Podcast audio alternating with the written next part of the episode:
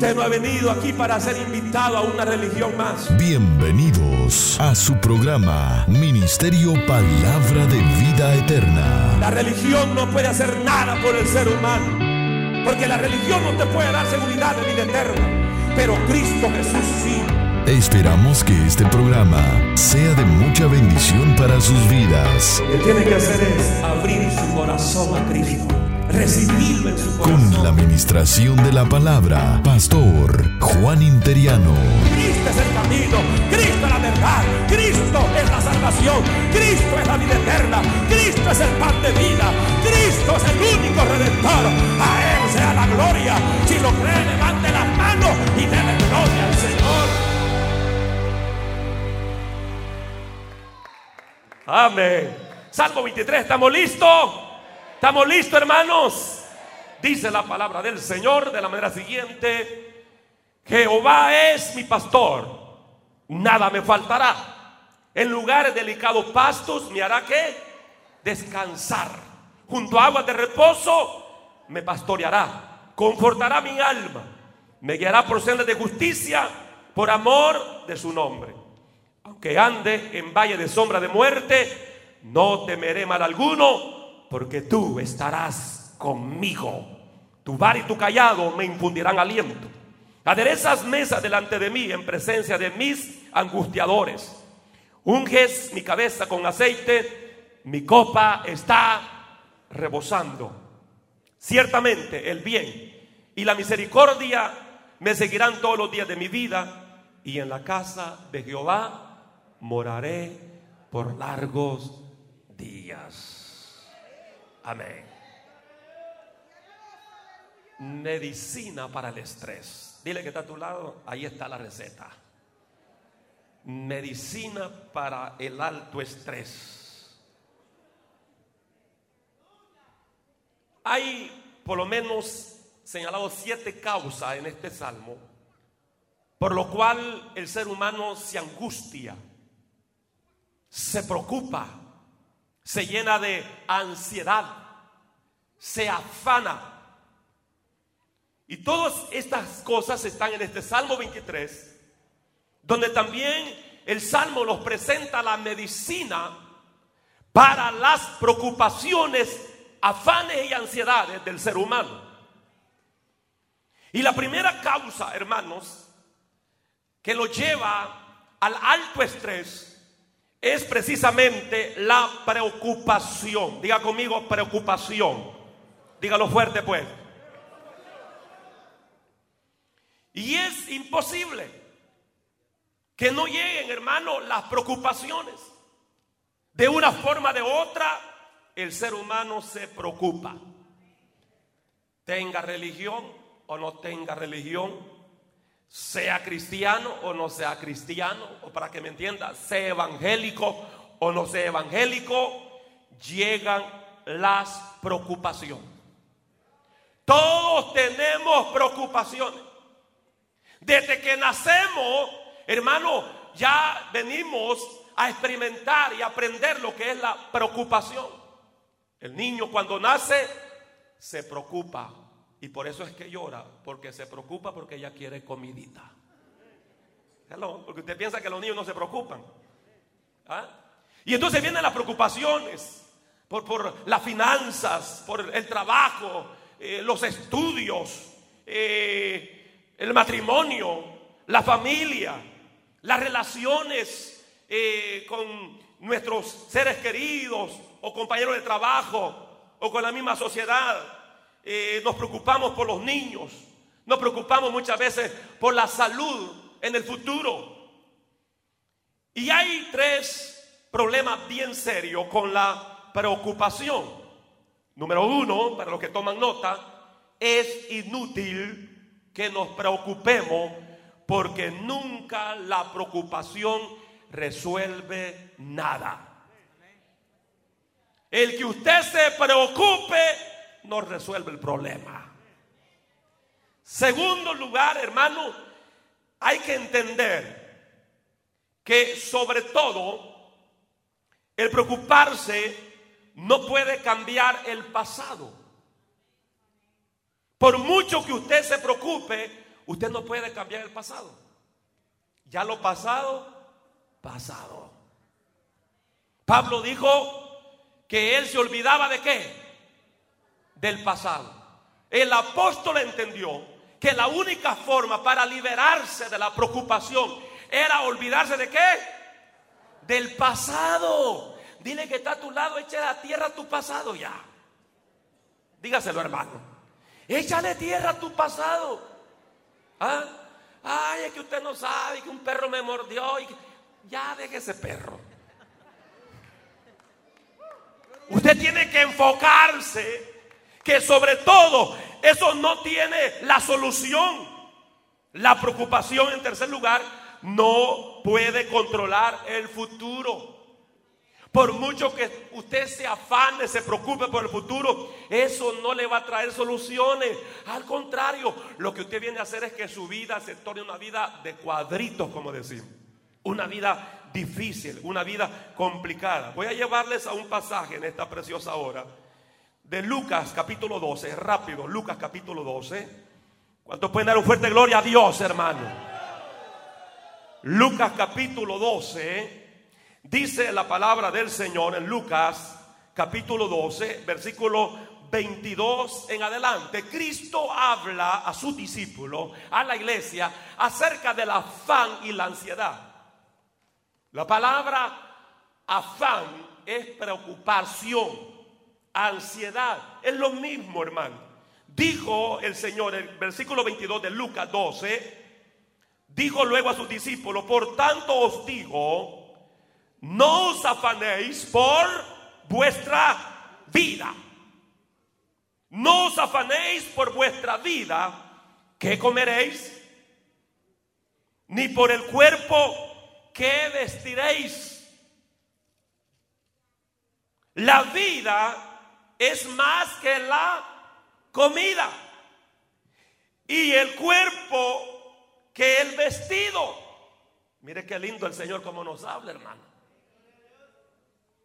Luego dice el versículo 24, considerad los cuervos que ni siembran ni ciegan, que ni tienen despensa ni granero, y Dios que los alimenta. Aunque yo estaba pensando en esto, hermano, hay que tener un poquito de cuidado. Los pajaritos, nuestro Padre los alimenta, pero el pajarito no se queda en la ramita del árbol ahí esperando la comida.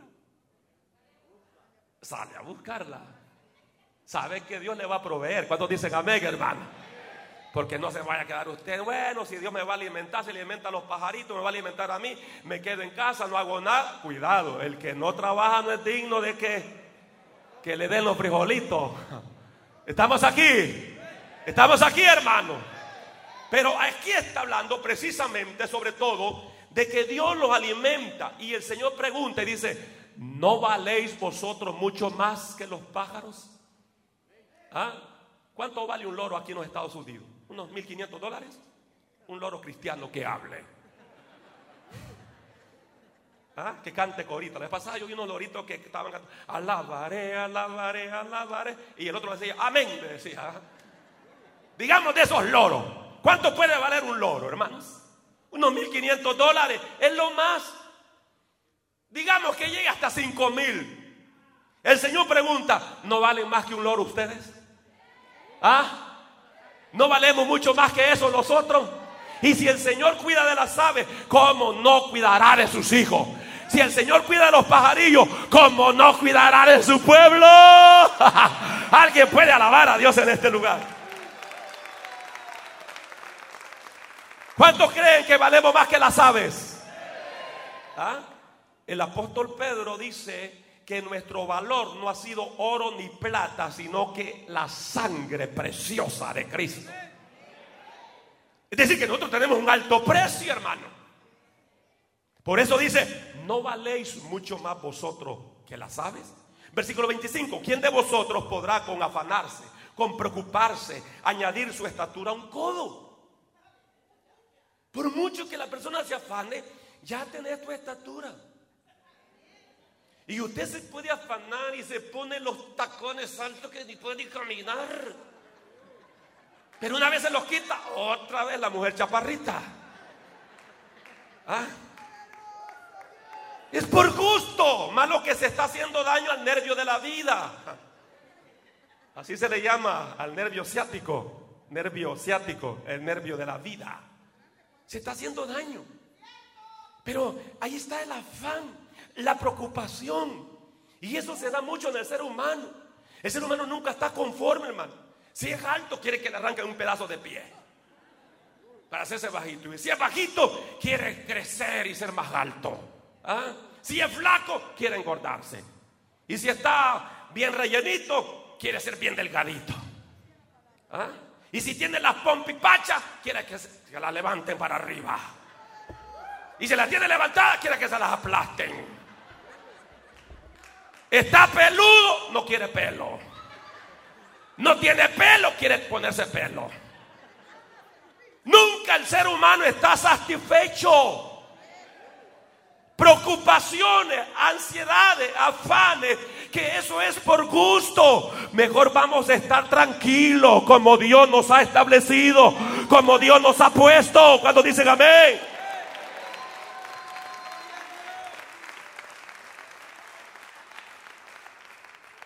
Versículo 26, pues si no podéis ni aún lo que es menos, ¿por qué os afanáis por lo demás? Y luego da otro ejemplo, dice, considerad los lirios, cómo crecen. No trabajan, ni hilan, mas os digo que ni aún Salomón con toda su gloria se vistió como uno de ellos. Y ahora el Señor dice, ¿por qué se afanan? ¿Por qué se preocupan? Miren los lirios del campo. No trabajan, no hilan. Mas sin embargo, Salomón con todo su esplendor de gloria vistió como uno de los lirios. Qué maravilloso, hermano. Cómo el Señor nos está hablando. Y el versículo 28 dice, y si Viste Dios la hierba que hoy está en el campo y mañana es echada al horno, cuanto más vosotros, hombre de poca fe. Vosotros pues no os preocupéis por lo que habéis de comer, ni por lo que habéis de beber, ni estéis en ansiosa inquietud, porque todas estas cosas buscan la gente del mundo. El mundo tiene razón que se preocupe porque no tiene a Dios. El mundo tiene razón que esté comiéndose las uñas de ansiedad porque no tiene a Dios. Pero los que tenemos a Dios podemos reposar como los leoncillos porque tenemos la protección y aleluya del Dios de los cielos. ¿Cuántos dicen amén, hermanos? ¿Cuántos dicen amén? Aleluya. Vuestro Padre Celestial dice, sabe que tenéis necesidad de todas estas cosas. Está hablando de la providencia de Dios. Está hablando de, que Dios nos va a dar lo que nosotros necesitamos. Y el versículo 31 enfatiza más buscar el reino de Dios. Y todas estas cosas os serán que añadidas. El Señor no es que esté en contra, hermano, de que nosotros pensemos en algunas provisiones. Lo que el Señor quiere es que pongamos como valor, como valor lo que es el reino de Dios. Lo primero que tiene que ser el reino de Dios y su justicia. Y todo lo demás vendrá por añadidura. Cuando buscamos a Dios, tendremos la bendición de Dios. Cuando estamos en el Señor, vamos a tener la certeza que Él nos va a bendecir, que Él nos va a ayudar. Alguien puede decir amén, amén, amén.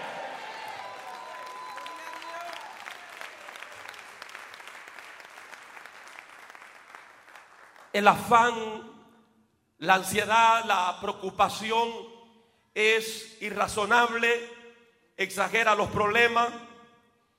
Cuando nos afanamos, cuando nos preocupamos, lo que venimos a hacer es hacer el problema más, más grande. Note bien que cuando hay un problemita y usted comienza a, a, qué hermano, a, a pensar y a pensar y a repasar ese problema y está pensando y pensando, ¿qué es lo que usted logra? Angustia. En lugar de resolverlo, usted se pone angustiado. Porque como ya le enseñé, preocuparse por algo que no puede cambiar es inútil. Hay cosas que por mucho que usted se preocupe, no las va a cambiar. Hablando humanamente. Por mucho que usted se afane, por mucho que usted llore de dolor, por mucho que usted se entristezca, usted no va a resolver ese problema. Pero lo mejor que usted puede hacer es confiar en que Dios es nuestro pastor y que Él va a cuidar de nosotros, Él nos va a sustentar, Él nos va a bendecir. Aleluya. Salmo 95.3 dice, porque Jehová es Dios grande y Rey grande sobre todos los dioses. Salmo 77, 13. Que Dios es grande como nuestro Dios. Los hijos de Dios contamos con un Dios poderoso. Contamos con un Dios de gloria. Cuando dicen amén, hermano. Salmo 86 días dice, porque tú eres grande y hacedor de maravilla. Solo tú eres Dios. Entonces, si no voy a resolver nada con preocuparme, entonces lo que voy a hacer es dejar de preocuparme y confiar mejor en Dios. Preocuparse por algo que usted puede cambiar es tonto. Cámbielo. Si hay algo que usted lo puede cambiar, cámbielo. Si eso algo lo está preocupando y lo está llevando a la ansiedad, cámbielo. Hay cosas que Dios las hace, hay cosas que nosotros las tenemos que hacer, hermano. ¿Cuántos dicen amén? ¿Ah? El Señor no removió la piedra de la tumba de Lázaro, fue María, fue la gente que estaba ahí. Muevan la piedra, dijo el Señor, porque hay cosas que las podemos resolver nosotros. Dicen amén. Dicen amén, hermanos. ¿Ah? Diga conmigo, ya no me voy a preocupar tanto. Porque no es saludable el preocuparnos, el estar lleno de ansiedad. Cuando usted se preocupa, lo que usted obtiene son úlceras gastríticas. ¿Ah? Cuando usted se preocupa, lo que usted va a recibir como salario es insomnio. Usted no puede dormir. Cuando usted se preocupa, afecta su salud. Va a sentir dolor de espalda, va a sentir dolor de cuello, dolor de cabeza, va a sentir, hermano, todas estas enfermedades producto de la preocupación. Se ha considerado que nuestro cuerpo no ha sido hecho para preocuparse. Porque la preocupación te quita el gozo. La preocupación te quita la felicidad. La preocupación eh, te quita la salud, te hace ser una persona, hermano, infeliz, insano, cuando esa no es la voluntad del Señor. La voluntad de Dios es que nosotros tengamos vida y vida en abundancia.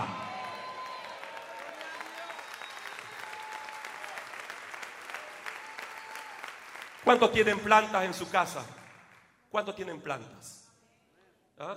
Nosotros tenemos plantas en casa. Y yo nunca he visto mis plantas preocupadas. Nunca. Llenas de ansiedad que estoy. ¿No? Porque es tremendo, como la ansiedad lo, atrapa al ser humano. Mire, si, usted está sentado y siente como que ya se está yendo gabino y hasta se agarra bien fuerte de la ansiedad. Las plantas no se preocupan. ¿Cuánto tiene alguna mascota?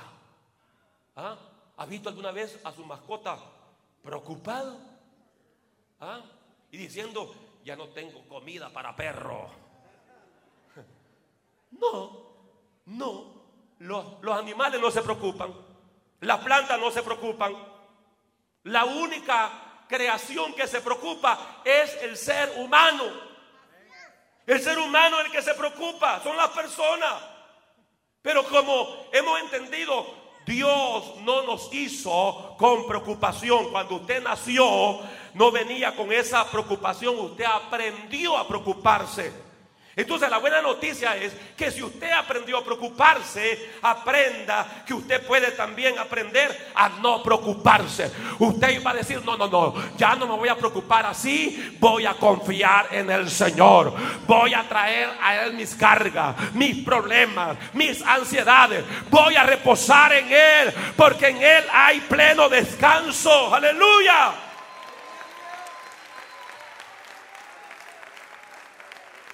La vida del ser humano es corta, es como la neblina. Usted ve la neblina por la mañana, cuando regresa ya no hay nada. La vida del ser humano es como la hierba, es como la flor del campo. que amanece, hermano. Hay unos claveles en mi casa que, que bonitos, están bien reventados. El siguiente día están ya cerraditos y secos. Así es la vida del ser humano. La vida nuestra es así. Y todo lo que sube, baja. Y todo tiene un principio y un final. ¿Ah? Algunos de ustedes andan preocupados. Ya le vi la cara. Ya don Francisco cerró su programa.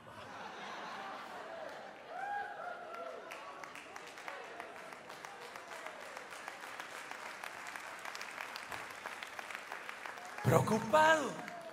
Pero es lo mismo. Es que la, vida es pasajera. Diga conmigo, la vida es breve. Diga conmigo, la vida es demasiada corta, es breve. Y si la vida es breve y es corta en esta tierra, ¿para qué nos vamos a desgastar en la ansiedad? ¿Para qué nos vamos a desgastar andar, hermano, angustiado y que como que los bautizaron en agua de limón? Hay hermanos que todo el tiempo andan empurrados, enojados, nunca se les ve gozo. ¿Sabes por qué? Porque están preocupados, están llenos de ansiedad. Pero la vida en esta tierra es corta. Vamos a disfrutarla, vamos a gozarla, vamos a vivir en la plenitud de Cristo Jesús, el Hijo de Dios, sin preocupaciones, sin afanes. Alguien puede alabar a Dios en este lugar. Salmo 39, 6. Pastor, como que eso ya lo escuché, sí ya lo escuchó, pero ya se le había olvidado. Salmo 39, 6 dice, ciertamente como una sombra es el hombre. Ciertamente en vano se afana. El ser humano en vano se afana. El ser humano en vano se preocupa. El ser humano en vano se come las uñas. Para que entienda mejor amontona riqueza y no sabe quién las recogerá. Si estamos en Dios, Él ha prometido que todo lo que nuestras manos haga será prosperado.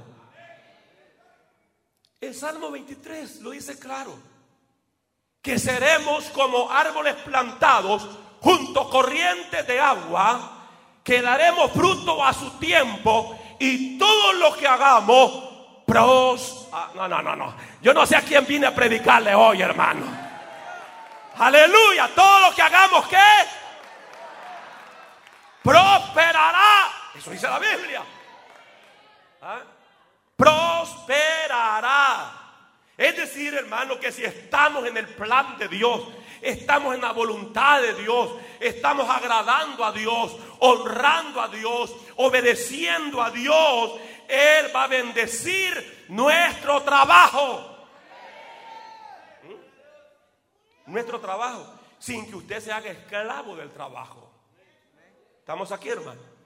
¿Ah? Porque una de las cosas que hizo Faraón para que el pueblo no fuese libre, ¿qué es lo que hizo? Les aumentó qué? El trabajo. Hay que tener cuidado. Dios bendice, te da un buen trabajo, pero no te dejes esclavizar por el trabajo. Faraón dijo, no, no, no, no, a estos tengo que aumentarles el trabajo. Tengo que aumentarles la preocupación del trabajo. Y esta gente entonces no podía tener el tiempo para servir al Señor. Amén. Y eso es lo que hace el enemigo. Y el fin del enemigo es esclavizarte. El fin del enemigo es volverte hacia atrás. Que usted vuelva otra vez a esa vida miserable sin Dios. A esa vida de afán. A esa vida de preocupación. A esa vida de cautividad. Pero Dios quiere que permanezcamos en la libertad con que Cristo nos hizo libres. Aleluya, permanecer en la libertad con que Cristo nos ha hecho libre, libre, libre, libre, libre. ¿Cuántos dicen amén? Entonces la Biblia habla que es por gusto que nos afanemos. Cristo lo dijo. Que es por gusto que nos preocupemos. Eclesiastes 2.26. Porque al hombre que le agrada, o el hombre que obedece a Dios, Dios le dará que sabiduría ciencia y gozo. ¿Ah?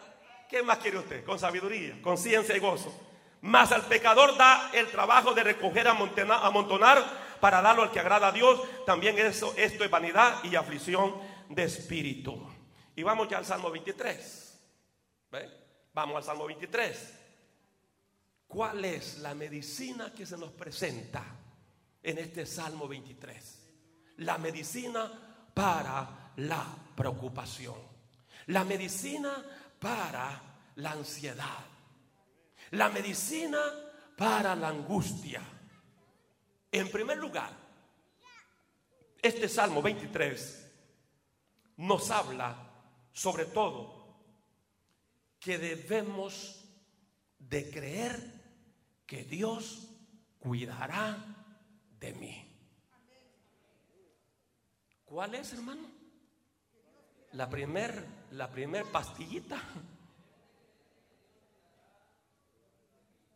Yo debo de creer que Dios cuidará de mí. ¿Cuánto se atreve a levantar la mano derecha y hacer esta confesión?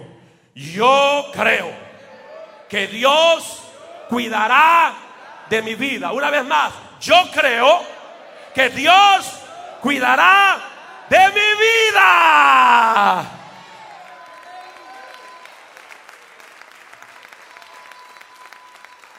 Mantenga el Salmo 23. Y con esto vamos a finalizar. Pastor, si va empezando, no, si ya prediqué media hora. Salmo 23, Salmo 23, dice el versículo 1. ¿Cómo dice? Jehová es mi pastor.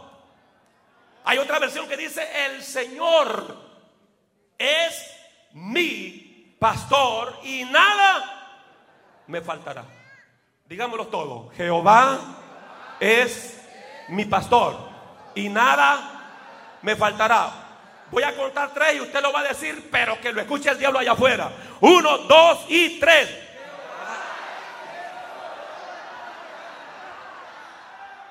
Grítalo más fuerte. Jehová.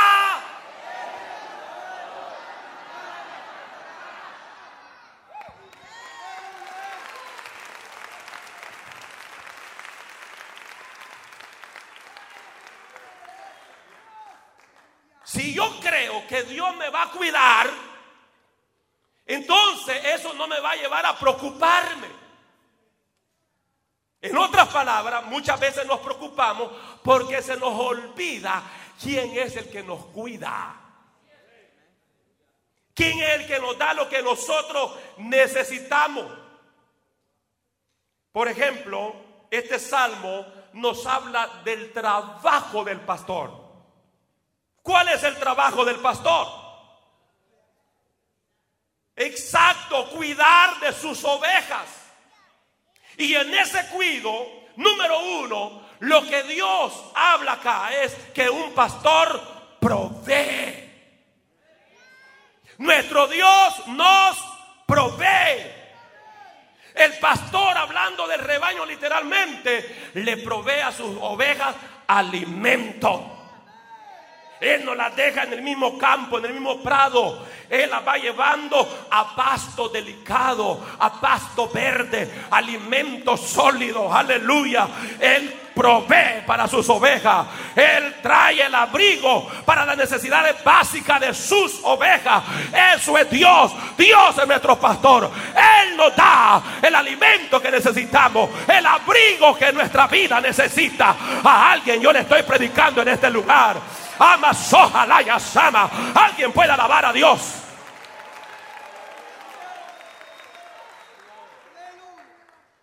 Eso señala este salmo. Eso es lo que dice. Que lo va en el versículo 2, en lugares delicados pasto, me hará que descansar. Junto a aguas de reposo me pastoreará. ¿Ah? Que está hablando de esa provisión divina. Dios es fiel, hermano. Vamos a confiar más en el Señor. Usted ha venido para eso. Hemos venido hoy para salir como campeones de este lugar. Si usted vino, vino estresado, usted vino preocupado, usted vino lleno de ansiedad, angustiado, usted se va a ir libre. Porque hoy usted está entendiendo por la palabra que hay un Dios que cuida de su vida. Hay un Dios que le provee. Hay un Dios que le sustenta. Hay un Dios que lo llevará siempre a ese lugar de descanso. Aleluya, aleluya. Alguien puede alabar su nombre.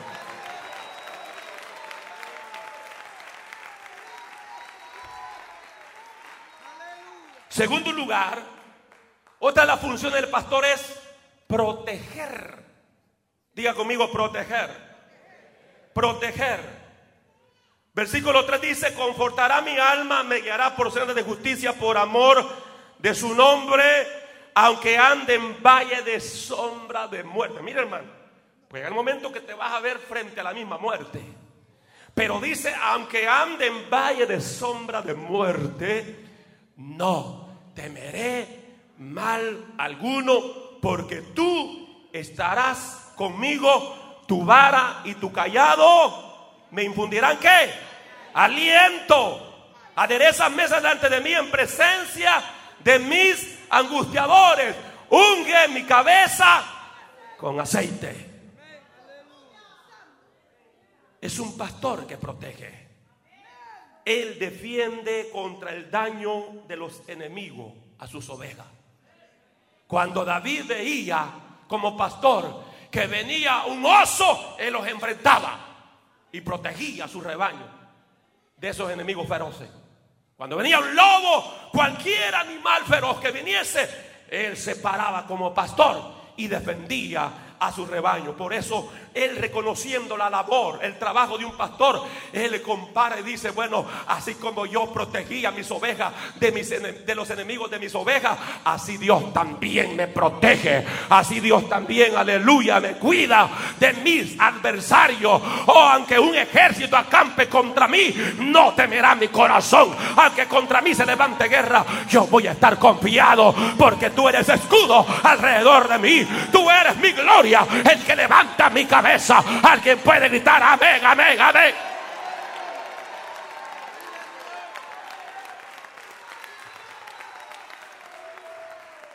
David siempre luchó como pastor para salvar la vida de sus ovejas. ¿Cómo vas a creer que Dios te va a dejar perecer? ¿Ah? ¿Cómo crees que Dios te va a abandonar? Pastor, pero que usted no sabe los problemas que yo estoy viviendo.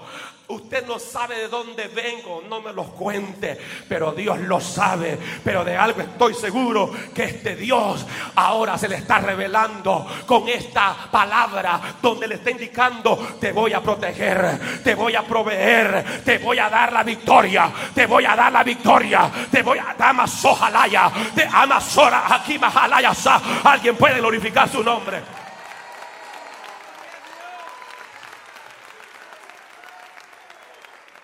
Tercer lugar, el trabajo del pastor es guiar. Un pastor guía, diga conmigo, guía. Guía. Él guía a las ovejas. Las ovejas tienen algo bien peculiar. Y es que las ovejas rápido se confunden. Hello. Por eso es que se nos comparan a nosotros como las ovejas. Porque nosotros como, como cristianos, fácil nos confunden, hermano. Los problemas los confunden, las preocupaciones los confunden. Pero como tenemos un pastor que guía, porque esa es la, la función del pastor, el trabajo del pastor es guiar las ovejas cuando están confundidas. Cuando una oveja está confundida, no haya para dónde agarrar. Hello. Yo siento que Dios está hablando directamente a unas familias acá. Aquí hay familias que se han sentido que no han sabido para dónde agarrar, qué camino tomar, porque así la oveja ofendida. Pero qué bueno que no te fuiste al mundo, has venido al camino a la vida eterna, has venido a esta iglesia para decirte: aquí, aquí está el pasto, aquí está la provisión, aquí es Amazojalaya, aquí está la guía, porque Jesús nuestro Señor es el buen pastor de este rebaño. Levanta las manos y alaba a Dios.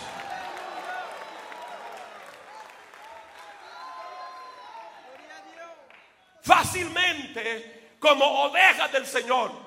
Nos encontramos en esa encrucijada y estamos confundidos y no sabemos qué camino tomar, qué camino ir. ¿Ah? Pero ahí está el pastor para guiarnos. Cuando dicen amén, hermanos? Ahí está el Señor diciendo lo que dice acá, lo que dice acá, Gloria al Señor, tu bar y tu callado me infundirán aliento. Me guiarás por senda de qué? De justicia, por amor de su nombre. Cuarto lugar, un pastor corrige. Es una de las funciones del pastor. Ya no gritaron, hermano. Todo venía bien, ¿verdad? Pero bíblicamente y dentro del orden del trabajo pastoril, un pastor corrige. Bueno, dice acá, tu vara y tu callado me infundirán aliento. La vara del pastor, hermano, llevaba un gancho.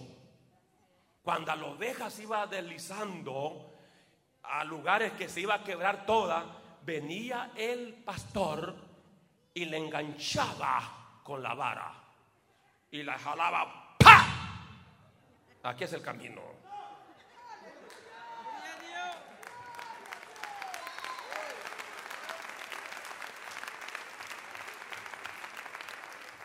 Y había ocasiones que el pastor tenía que ser más agresivo.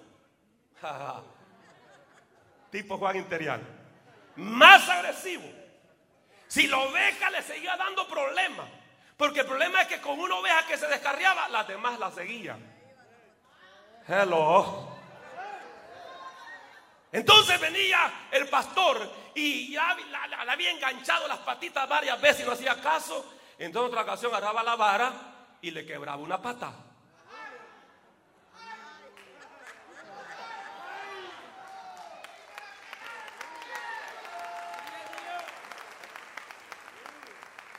Y la agarraba ya con la patita quebrada. ¿Y cómo iba a andar brincando después, hermano? ¿Ah? ¿A, cuántos han tenido una fractura de un pie? Usted fracturado el pie no puede andar brincando. ¿Ah? Entonces esa oveja, por muy brincona que fuese, ya ahora con la patita quebrada, ahí iba, mire, de último. Y el pastor, vaya rebelde, camina, le decía, adelante niña, vamos, vamos muchachita, vamos, camine, camine, camine. Eso le pasa por andar de brincona. Y ahí, ahí empujándole al pastor. Y venía, la curaba, le ponía aceite. ¿Ah? ¿Qué tipo de oveja es usted, pues? ¿Mm? ¿Quiere la varita que la jalen o quiere que le quiebren la pata? Y al final, si esta oveja no hacía caso, la mataba y hacía un asado de ella.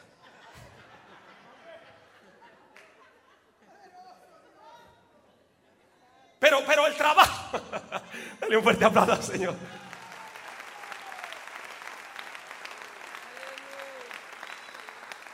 Pero el pastor corrige y dentro del término espiritual corrige cualquier problema que se presente.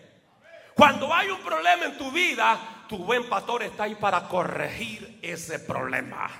¿Cuántos alaban al Señor? ¿Cuántos se gozan? ¿Cuántos se gozan, hermano? ¿Cuántos se gozan en esta hora? Aleluya. Quiero en esta hora, hermanos, que medite bien. Vamos a entrar en un pasaje bien importante. Porque lo asombroso de esto es que Dios ha prometido estas cuatro cosas en su vida si usted confía en Él y le permite ser su pastor. Cuatro cosas que Dios hará en aquellos que confían. Número uno, Dios te dará provisión. Diga conmigo, provisión. Número dos, Dios te dará protección. Número tres, Dios te guiará. Número cuatro, Dios va a corregir tus problemas de tu vida. Tú no tendrás que corregirlo, es Dios. Pero Dios te dice, solo deja que yo sea tu pastor.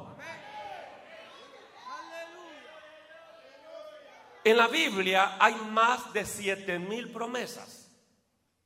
¿Cuántas promesas hay? Más de siete mil. Y todas esas siete o más de siete mil promesas Hermano, es una cobertura que Dios pone para cada hijo suyo. Es impresionante. Es como aparece en la Biblia más o menos 365 veces que Dios te dice, no temas. Para cada día hay un no temas. Estamos aquí, hermano. No temas porque yo estoy contigo. No temas, yo soy tu escudo. No temas, yo soy tu proveedor. No temas, yo soy tu sanador. No temas. Y ahí no temas y no temas. ¿Por qué Dios nos da esas promesas? Porque Dios ha especificado que para cada día del año hay un no tema. Lo que Dios está diciendo es, sobre todo no tienes por qué preocuparte. Si hay más de siete mil promesas, amén, para tu vida. Si hay esa cobertura de Dios. Si cada día Dios te dice no temas, es porque no tenemos entonces necesidad de que preocuparnos, porque preocuparse es inútil, irrazonable, no es saludable, es innecesario. Si Jesucristo es nuestro pastor, lo tenemos todo, todo, todo. Amas, ojalá alguien puede alabar a Dios, alguien puede glorificar a Dios en este lugar. Hermano, esta palabra golpeó mi espíritu y siéntese bien porque lo va a golpear a usted. Dios Dios nos dice esto. Cada vez que tú y yo nos preocupamos, nos comportamos como un ateo. Cada vez que tú y yo nos preocupamos, nos afanamos, nos llenamos de ansiedad, actuamos como una persona que no cree en la existencia de Dios. Eso me sacudió. ¿Y a ustedes? ¿Ah? Porque cada vez que nos preocupamos y nos llenamos de afán, de ansiedad, en esencia lo que usted está diciendo es, Dios no me va a cumplir esas promesas que ha dado en su palabra. Lo que usted está diciendo es, Dios no va a suplir mis necesidades. Todo lo que haga, está diciendo usted, lo voy a lograr por mi esfuerzo por mi capacidad. Maldito el hombre que confía en el hombre. Maldito el que confía en su propia prudencia. Más bienaventurado aquel que ha puesto en Jehová su confianza.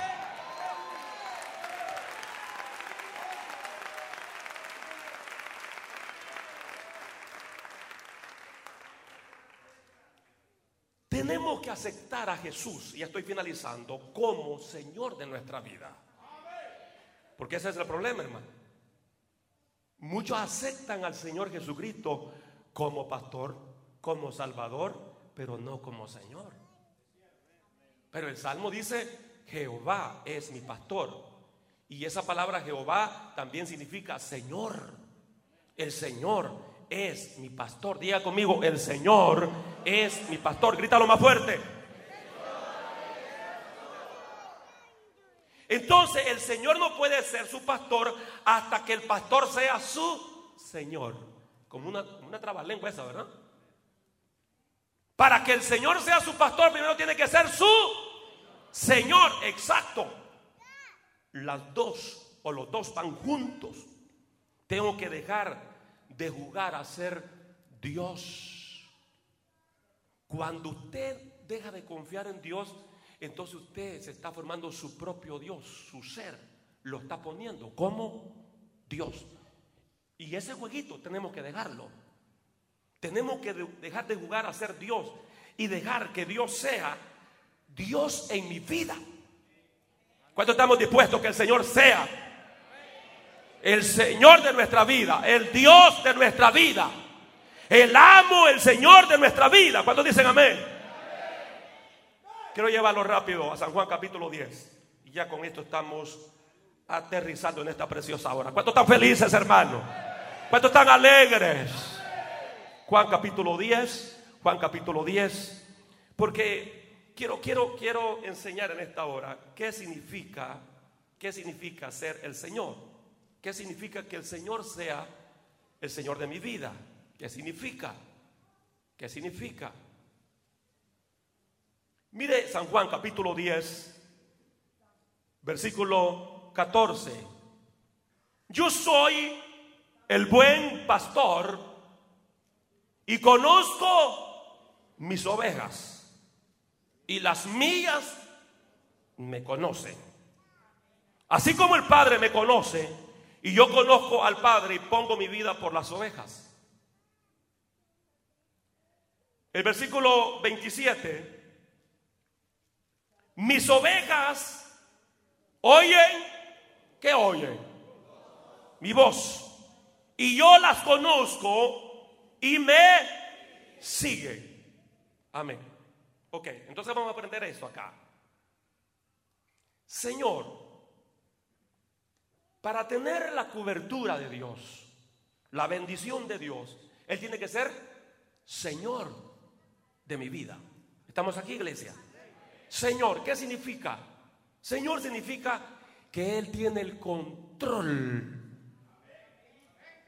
Cuando usted tiene a Jesucristo como Señor, Él controla su vida. Pedro, antes tú te ceñías y ibas donde tú querías, pero ahora que soy tu Señor, tú no vas a ir donde tú quieres, porque ahora yo soy el Señor de tu vida y yo controlo tu vida.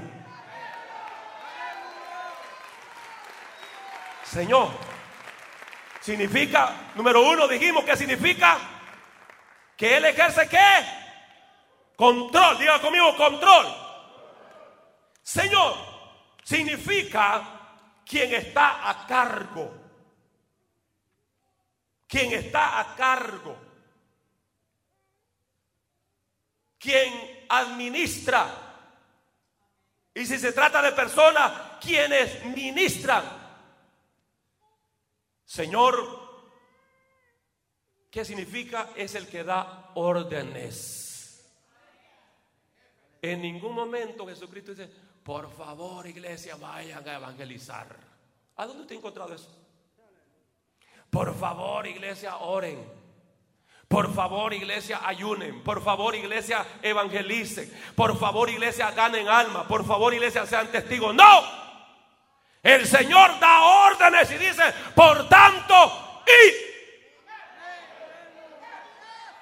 Él es Señor y Él da órdenes. Y la iglesia que ha entendido que Él es su Señor, la iglesia obedece. La iglesia, aleluya, cumple esas órdenes. Alguien puede alabar al Señor en este lugar.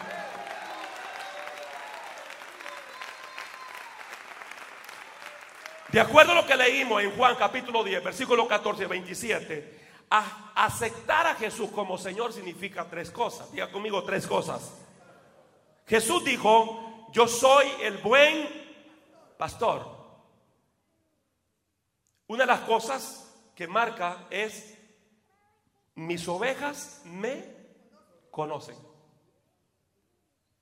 Mis ovejas me conocen. Cuando tú has aceptado a Jesús como Señor significa que tú conoces al Señor. Sabes quién es el Señor Jesucristo. ¿Cuántos ya saben quién es su Señor? ¿Ah? Número uno. Y luego, ¿qué más dice? ¿Qué más dice? Escuchan mi voz. Otra señal. Segunda señal de lo que han aceptado a Jesús como Señor. ¿Que oyen qué?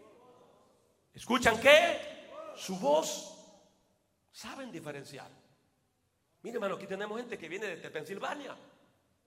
¿Y por qué? Porque el pastor italiano es bien guapo, bien elegante. No, hombre. No, no, no, no.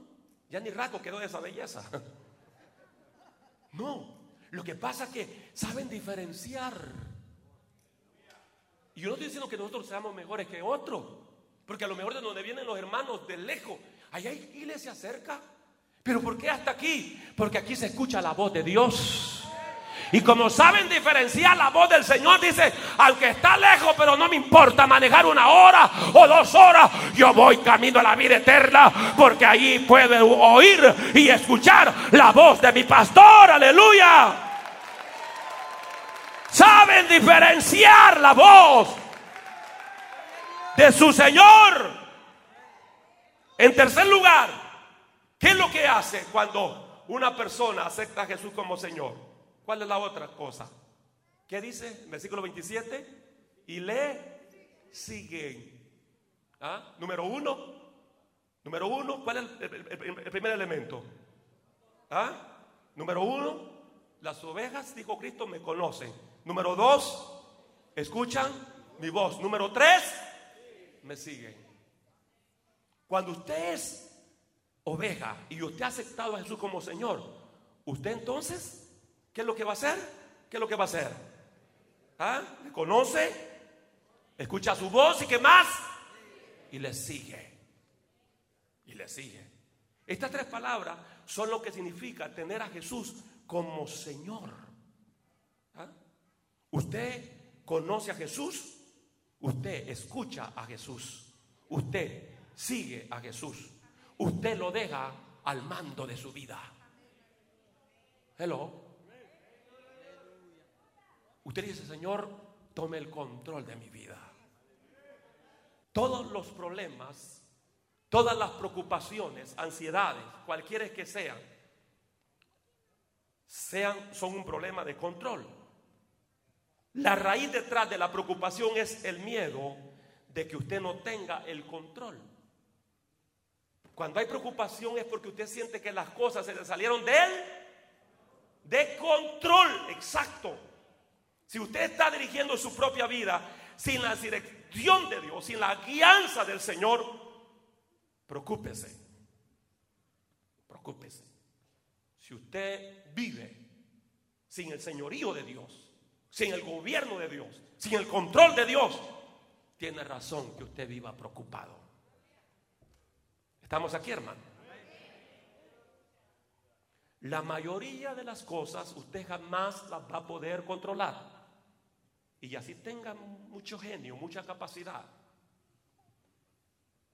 Entonces, usted tiene toda la razón para preocuparse si Dios no es el Señor de su vida. Pero si Dios está dirigiendo su vida, si es el Señor y pastor de su vida, usted sabe que Él puede controlar cualquier cosa. Usted sabe que Él puede resolver cualquier problema por grande que sea entonces usted no se preocupe. Porque Él tiene todo el control de todas las cosas. Él te va a dar pan en el desierto. Él te va a dar agua en el desierto. Él si tiene que partir el mar, lo partirá. Él hará todo lo que tiene que hacer. Porque nada hay imposible para nuestro Dios. Alguien puede levantar una alabanza en este lugar.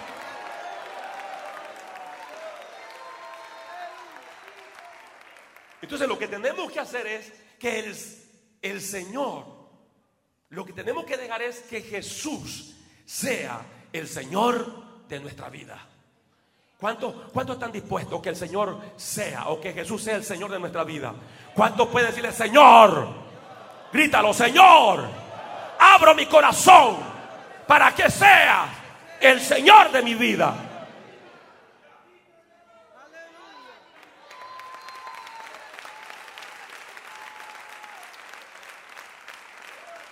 Filipenses 4:6. Y ya vamos a entrar a la administración. Filipenses 4:6. Filipenses 4:6. Vamos a comenzar a orar por todo, hermano. Aleluya. Filipenses 4:6. ¿Qué dice la Biblia? ¿Qué nos enseña la palabra del Señor? Dice Filipenses 4:6. ¿Lo tienen, hermanos? Por nada estéis afanoso. Esa palabra afanoso significa preocupados.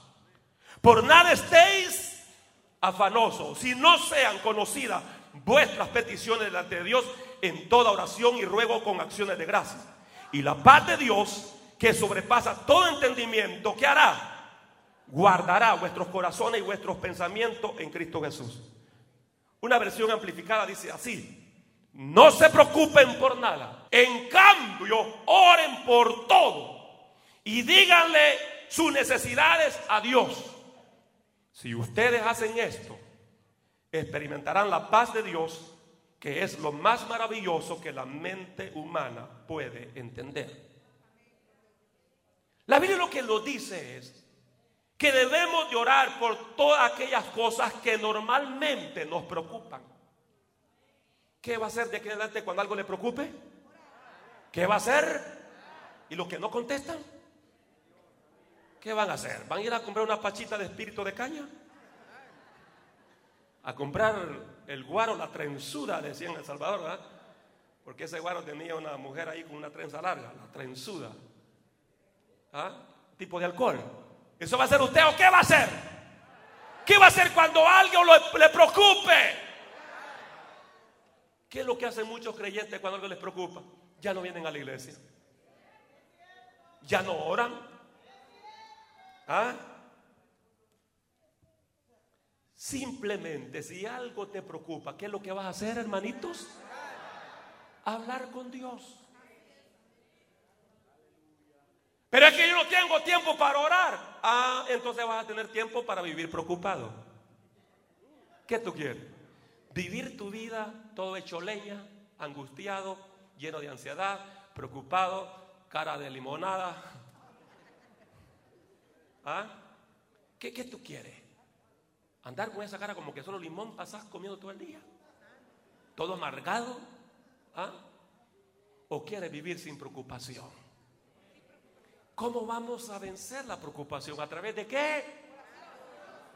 y lo que no contestan. ¿Cómo vamos a vencer la preocupación a través de qué? De la oración. Si nosotros oramos por todas las cosas que nos preocupan, tendríamos mucho menos por qué preocuparnos. El preocuparse no cambia nada. El angustiarse no cambia nada. El afanarse no cambia nada. Pero orar sí. Si tú hablas con Dios, las cosas van a cambiar. Si tú oras a tu Dios, Él te va a responder. Si tú oras a Dios, Él puede cambiar todas las cosas. Por muy negra que sea la tormenta, Él la puede cambiar. Amén, amén, amén. Entonces note, cada vez que usted se angustie, usted va a tener dos opciones. Cada vez que usted se preocupe, va a tener cuántas opciones? ¿Ok? Uno es, usted puede entrar en pánico, puede ser su opción, va a tener su opción, entrar en pánico, o dos, orar. Entonces yo lo dejo ahí, usted escoja. ¿Ah? ¿Qué, usted cree que le conviene? Una vez se sienta preocupado, angustiado, lleno de ansiedad. ¿Qué, es lo mejor, hermano? ¿Preocuparse y darse de pánico o qué? Orar. El culto del martes va a estar lleno.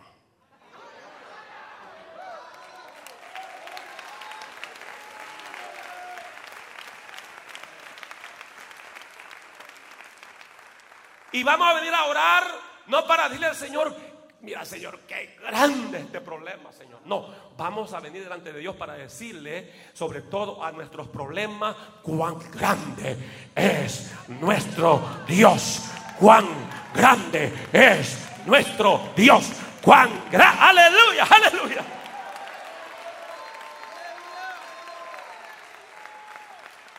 A su nombre, a su nombre. Considere un día a la vez, Mateo 6:34. Dice, así que no estéis ansiosos acerca del mañana. Dios cuidará de ustedes mañana también. Vivamos un día a la vez. Consideremos un día a la vez, hermano. ¿Mm? Mateo 6:11 dice, el pan nuestro de cada día, dánoslo hoy. Entonces el preocuparse día con día es una opción. No hay ninguna píldora, no hay ninguna varita mágica que le dé un toque para que usted deje de preocuparse. No hay seminario, no hay hermano congreso, no hay CD o cassette o libro que te ayude a detener la preocupación. No hay ninguna experiencia espiritual que pueda eh, usted tener para que no se vuelva a preocupar. La preocupación siempre, hermano, llegará. Va a ser una opción diaria. Algunas veces diariamente, algunas veces momento a momento, en los cuales usted diga, voy a creer que el Señor es mi pastor. Cada vez que llegue el problema, que llegue, hermano, la preocupación, lo que usted va a decir, voy a creer, el Señor es mi pastor. El Señor me va a cuidar. El Señor me va a proveer. El Señor me va a resolver este problema. Aleluya.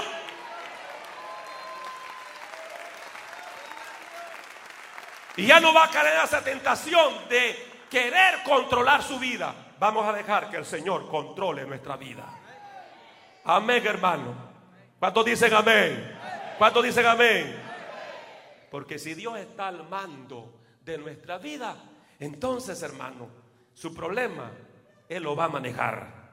Su Padre Celestial sabe perfectamente lo que usted necesita. Él sabe cuál es su, su problema y Él quiere ayudarle. Él sabe, Él se lo dará si usted le da a Él el primer lugar en su vida, Dios le dará esa respuesta. Y si vivimos como Él quiere que vivamos, vamos a tener esa bendición. Salmo 23, este salmo, hermano, usted encontrará 17 veces, encontramos en estos seis versículos la palabra yo, mí o a mí, son usadas. Este es un salmo intensamente personal. La palabra tú, hablando acerca de Dios, es usada cinco veces. Él, o, su, de, él, es usado cerca de siete a diez veces. Este salmo es sobre todo una relación de Dios. Ese es el antídoto o la medicina para tu estrés. La religión no puede librarte de la tensión de la vida. La religión no puede quitarte las cargas espirituales. La religión no te puede ayudar a dejar tus preocupaciones. Usted no necesita religión. Usted necesita a Cristo. Usted necesita al buen pastor. Usted necesita al buen salvador. Usted necesita al dador de la vida. Denle el mejor aplauso al Señor y nos ponemos de pie en esta hora. Alabando al Señor, a su nombre, hermanos. Entonces lo que usted necesita, amigo y amiga, hermano apartado, es una relación con Dios. Usted necesita un pastor. Usted necesita alguien que le provea, alguien que le proteja, alguien que le guíe, alguien que le corrija. Y ese es Dios. Dios. Ese es Dios. Ese es el Señor. Vamos a orar en esta hora. Vamos a orar. Pero como siempre, el llamado está en pie. Todas aquellas personas que no tienen esa relación con este Dios de gloria, hoy usted puede empezar esa comunión y esa relación con Él.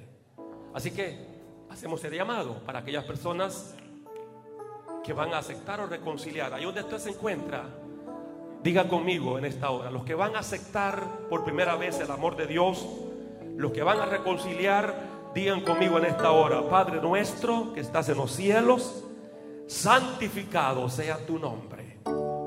Señor, te doy gracias porque has hablado mi vida a través de tu palabra.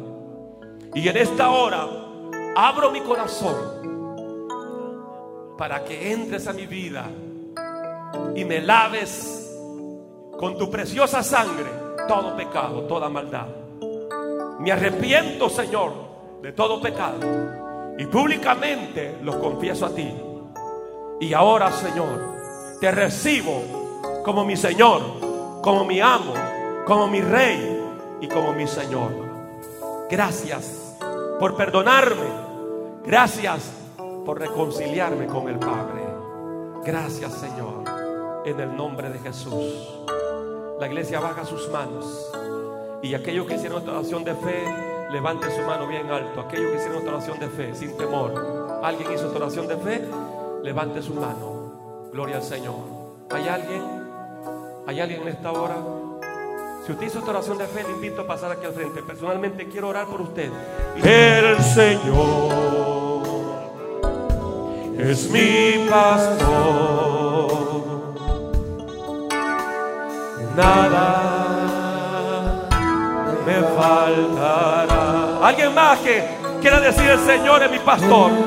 Acepto a Jesucristo como mi pastor. Alguien más. Alguien más en esta hora.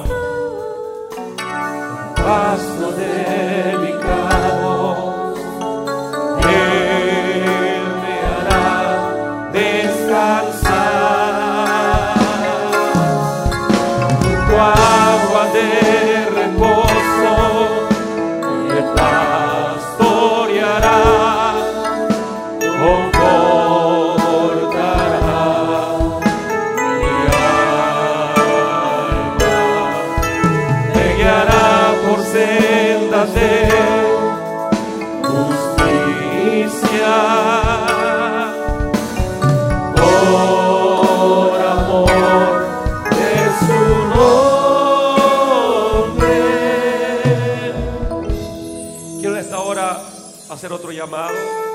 Llamado para reconciliar o aceptar está abierto.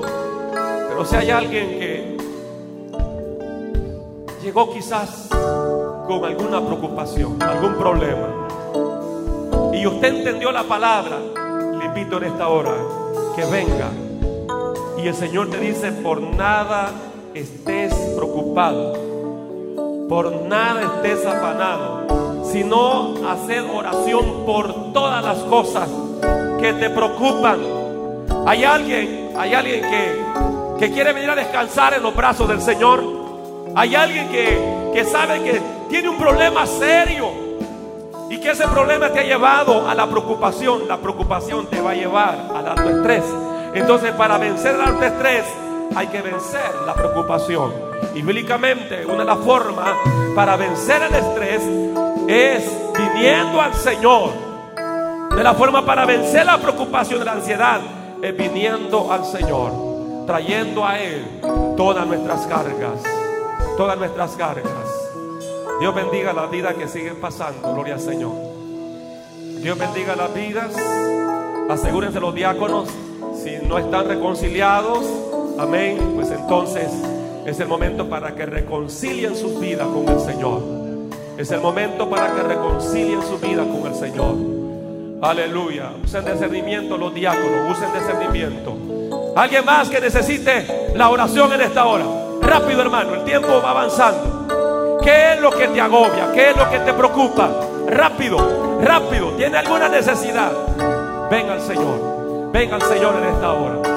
Amén. Venga al Señor. Venga al Señor. Si hay alguna necesidad en ti, hoy el Señor te dice, solo confía en mí. Cree en mí que yo soy tu pastor. Cree en mí que yo te voy a proveer. Cree en mí que yo te voy a proteger. Cree en mí que yo te voy a ayudar. Cree en mí que yo te voy a guiar. Cree en mí que yo voy a corregir tus problemas, dice el Señor. Oh, aleluya cual sea, cual sea tu necesidad, solo cree en el Señor. Que hagan esta oración conmigo en esta hora. Los que han pasado a reconciliar, digan conmigo en este momento, Padre Celestial, en esta hora me reconcilio contigo. Te pido, Señor, que perdone mis pecados. Los confieso a ti, creyendo que tú eres el único que puede salvarme Señor, tu palabra dice que al que a ti viene, tú no le echas fuera. Gracias, Señor, por amarme, por bendecirme. Gracias, Señor, por reconciliarme con el Padre. Jesús, gracias porque moriste por mí en la cruz del Calvario. Gracias por reconciliar mi vida. Gracias, Señor. Gracias, dele gracias a Dios. Padre, gracias te damos por estas almas. Señor amado, sabemos que tu sangre los ha limpiado de todo pecado, de toda maldad. Padre, en esta hora, Señor, mire este grupo de hermanos que han pasado por diferentes necesidades. Señor, hemos aprendido en tu palabra que podemos confiar en ti, Señor. Que tú eres el buen pastor, que tú eres, Señor, nuestro ayudador que tú eres, Señor, el que nos puede sacar de cualquier circunstancia negativa. Y en esta hora, Señor, clamo a ti por cada hermano. Que tu mano poderosa sea obrando en sus vidas, Señor. Trayendo respuesta a sus necesidades. En el nombre poderoso de Jesús de Nazaret. Para gloria tuya, Señor amado. Padre, en esta hora mis hermanos sueltan sobre ti toda carga. Dile, Señor, suelto toda preocupación. Suelto sobre ti todo problema, toda ansiedad. Ahora la deposito en tus manos, Señor. Ahora en el nombre de Jesús de Nazaret. Oh, en el nombre de Jesús me declaro